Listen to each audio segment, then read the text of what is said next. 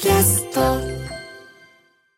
Mom deserves the best, and there's no better place to shop for Mother's Day than Whole Foods Market. They're your destination for unbeatable savings, from premium gifts to show-stopping flowers and irresistible desserts. Start by saving 33% with Prime on all body care and candles. Then get a 15-stem bunch of tulips for just $9.99 each with Prime. Round out Mom's menu with festive rosé, irresistible berry chantilly cake, and more special treats. Come celebrate Mother's Day at Whole Foods Market. 最近やたらツイッターでホストクラブの初回無料っていう書き込みよく見ませんか？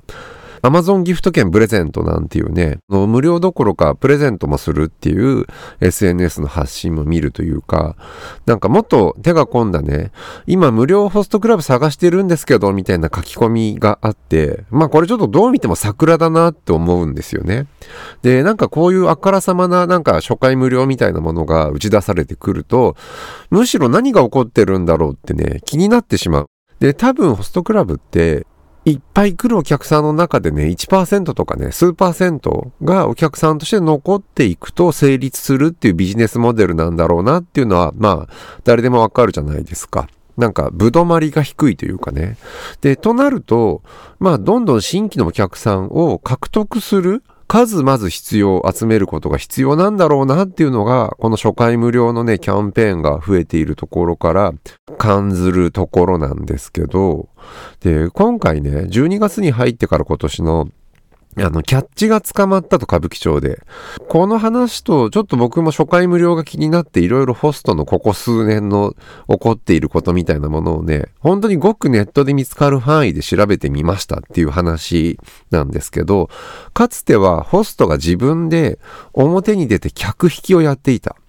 で、数年前にそれが条例で禁止されて、どうなったかっていうと、外部の紹介ビジネスっていうのが普及して、それは外販って呼ばれているらしいんですよ。これって、まあ外販の仕組み、いわゆる接客がうまいホストとね、キャッチがうまいホストって、実は別の才能だったんですよね。それがうまく分業することで、両者がウィンウィンの関係にあった。まあ、つまり分業の基本というか、スティーブ・ジョブズとウォズニアックが、営業マンとものづくり、才能別々で、その二人がコンビを組んだからアップルはうまくいったみたいな話とね、ホストビジネスの分業制の確立ってちょっと似たような話なんですよ。で、今だから外反の人たちが摘発されたことで、その仕組みがちょっと壊れてしまった。だから初回無料とか、天岐阜戦略とかが生まれているっていう感じなんですよ。で、僕はホストクラブの世界のビジネスの話って全くわからないんですけど、今日はね、ちょっとこのホストクラブのビジネスモデルの話をちょっと調べてみて、読み返してみたくなった本の話をしてみたいと思います。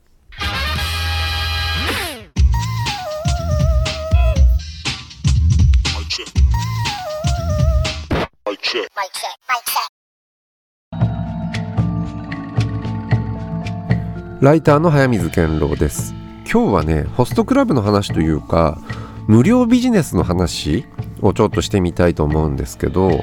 2009年にね本が出ているクリス・アンダーソンの「フリー」っていう本。これ正式タイトルは「フリー無料からお金を生み出す新戦略」という本で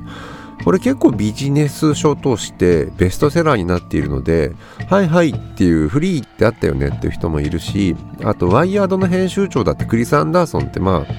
こういう経済とビジネスみたいな話を、まあ、ネットの世界においてしている物書きとしてはかなり有名な人なので、はいはいっていう人たち、えー、結構いると思うんですけど、まあその本もね、もう14年前に出ている本なので、まあ当時とは随分状況が変わっているんですよ。だからそれも含めて今このフリーを読み返すってことをちょっとやってみたいなと思いました。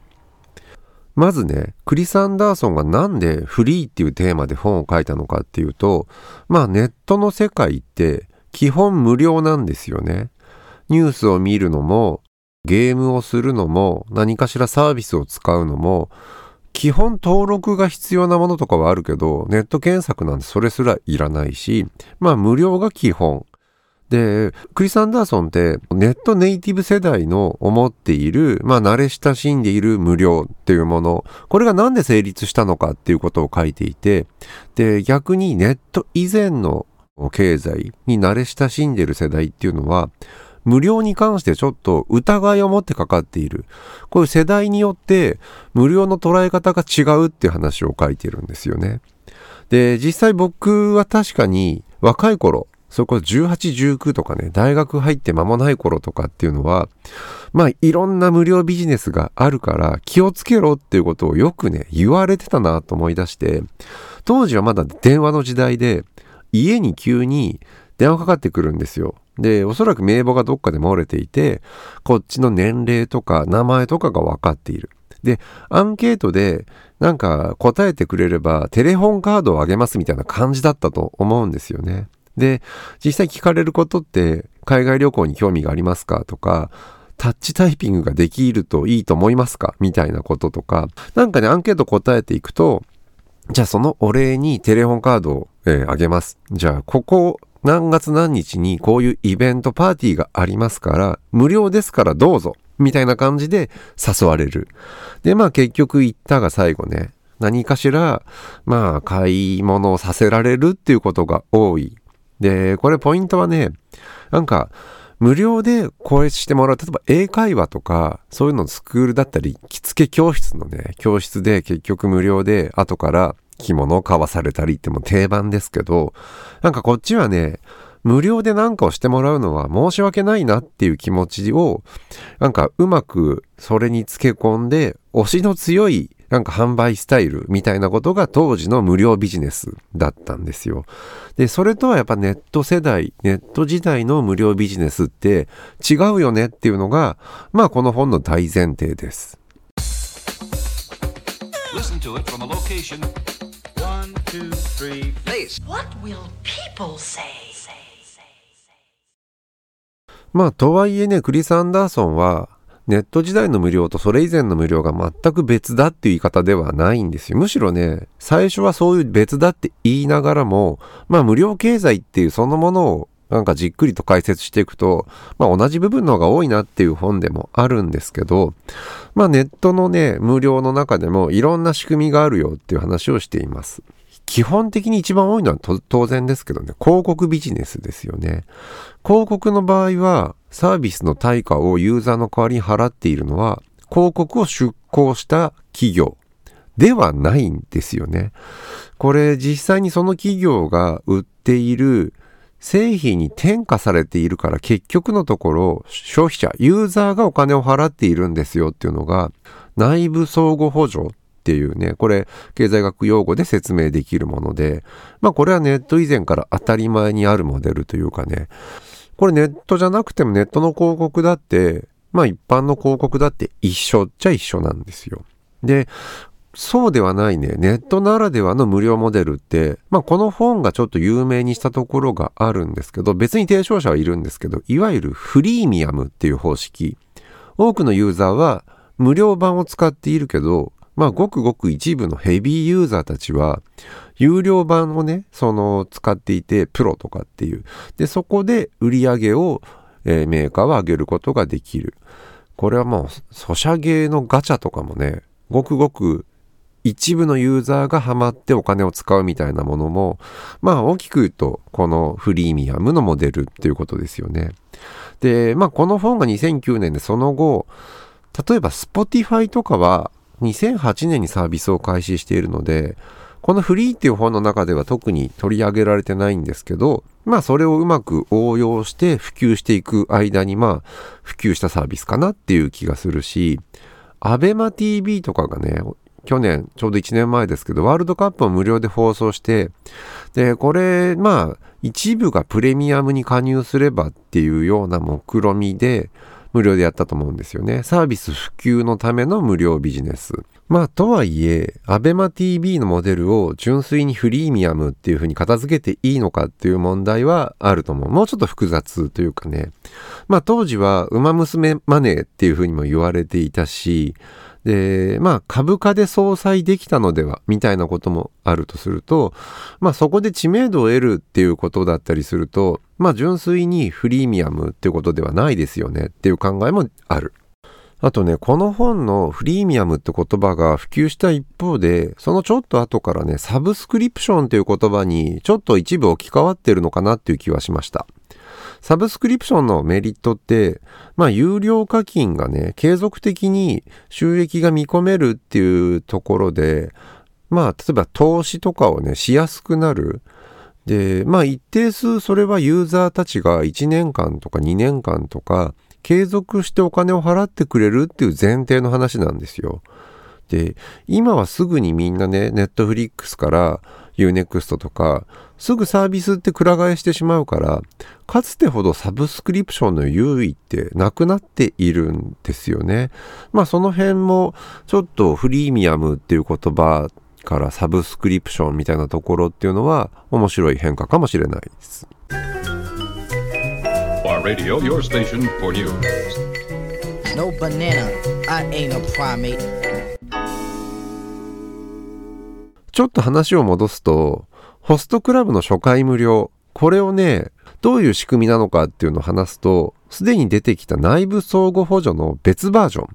つまり、無料分っていうのはね、誰かが支払っているんですよっていう話。じゃあ、ホストクラブの初回無料は誰が払ってるんだ？その答えは、未来の本人っていうパターンなんですよね。これはね、このフリーっていう本の中でも取り上げられている仕組みで、携帯電話の料金に近いっていうね。携帯電話って入会時に、例えば2年とかの契約の縛りがあって、これアメリカでも一緒なんですね。で、いわゆる本体の代金っていうのは、最初は発生しない。けど、翌々月とかから別途補って払っていくみたいな仕組みになっている。で、これはホストクラブもおそらくね、僕はこれ取材して言ってるわけではなくて、まあ想像し得るビジネスモデルなんですけど、例えば初回無料っていうのも、聞いてみると1時間無料だったりね。で、もちろん2回目以降の支払いに上乗せされていく。まあ当たり前にそうなんでしょうね。まあ注意しなきゃいけないところがあるとすると、無料ビジネス、人は無料のものに対して評価が甘くなるっていう話をクリス・アンダーソンは書いてます。高い買い物をするときって、その商品が値段に見合うかどうか、すごい細かく人はチェックするし、絶対損はしたくないっていうふうに思う。だけど無料だと、まあ無料だし損はしてないからっていう油断が生じるんですよね。つまり人は無料には甘い、チェックが甘い。で、これ僕、ホストクラブがね、良くないって話がしたいわけじゃないんですよ。まあ、ただ若い世代に客層が移っているってことが問題視されている売掛金の話ですけど、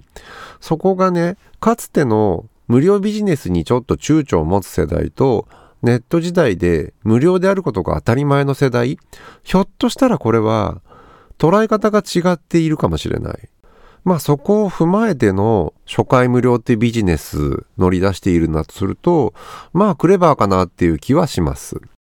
まあこのフリーっていう本が2009年に出て僕は多分すぐに読んでると思うんですよ。で当時ね念入りに線を引いて読んでいたなっていうふうに思い出した箇所は音楽が無料化しているっていうことに関しての箇所。で今のようにはね音楽のストリーミングっていうかサブスクリプションが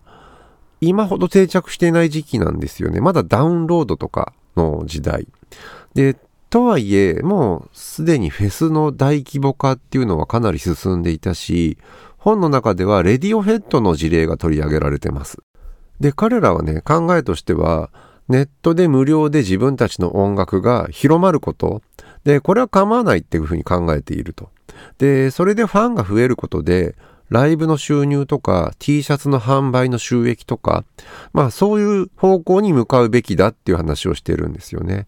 で、今ではこれ当たり前というか、マーチに力を入れるっていうのは、まあ今の音楽グループとかの常識になっていること、まあその入り口っていうほどでもないんでしょうけど、少なくとも僕は当時これを読んで、いわゆるファンとミュージシャンをつなぐ存在は音楽楽曲だけど、経済としてのブリッジっていうのは、なるほど T シャツなんだっていうね、その構図がすごい新しいなっていう風に、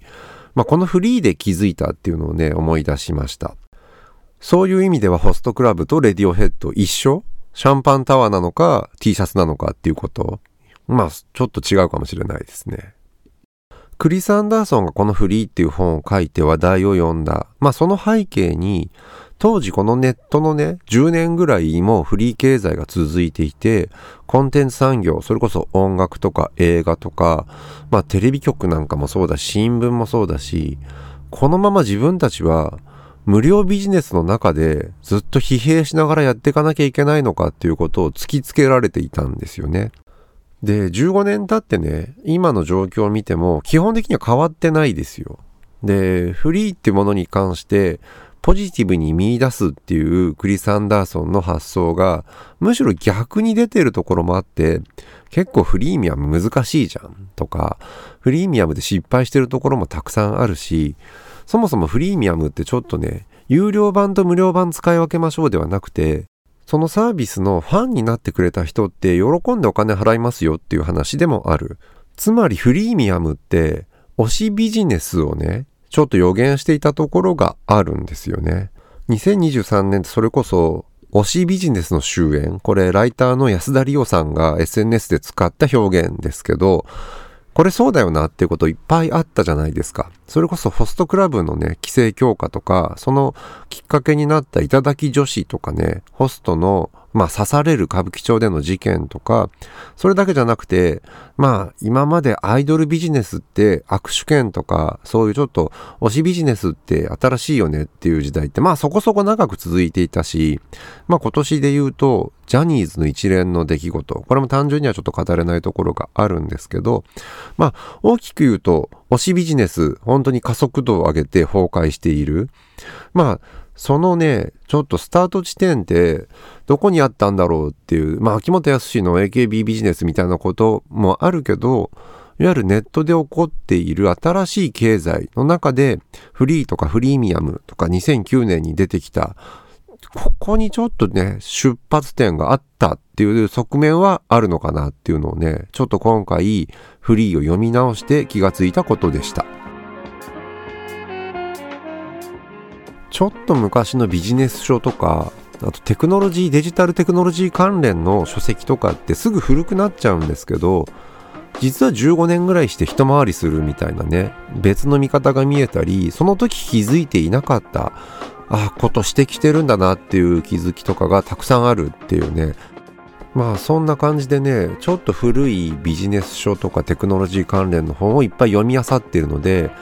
ポッドキャストでもそういう話何度かやってみたいなと思っています。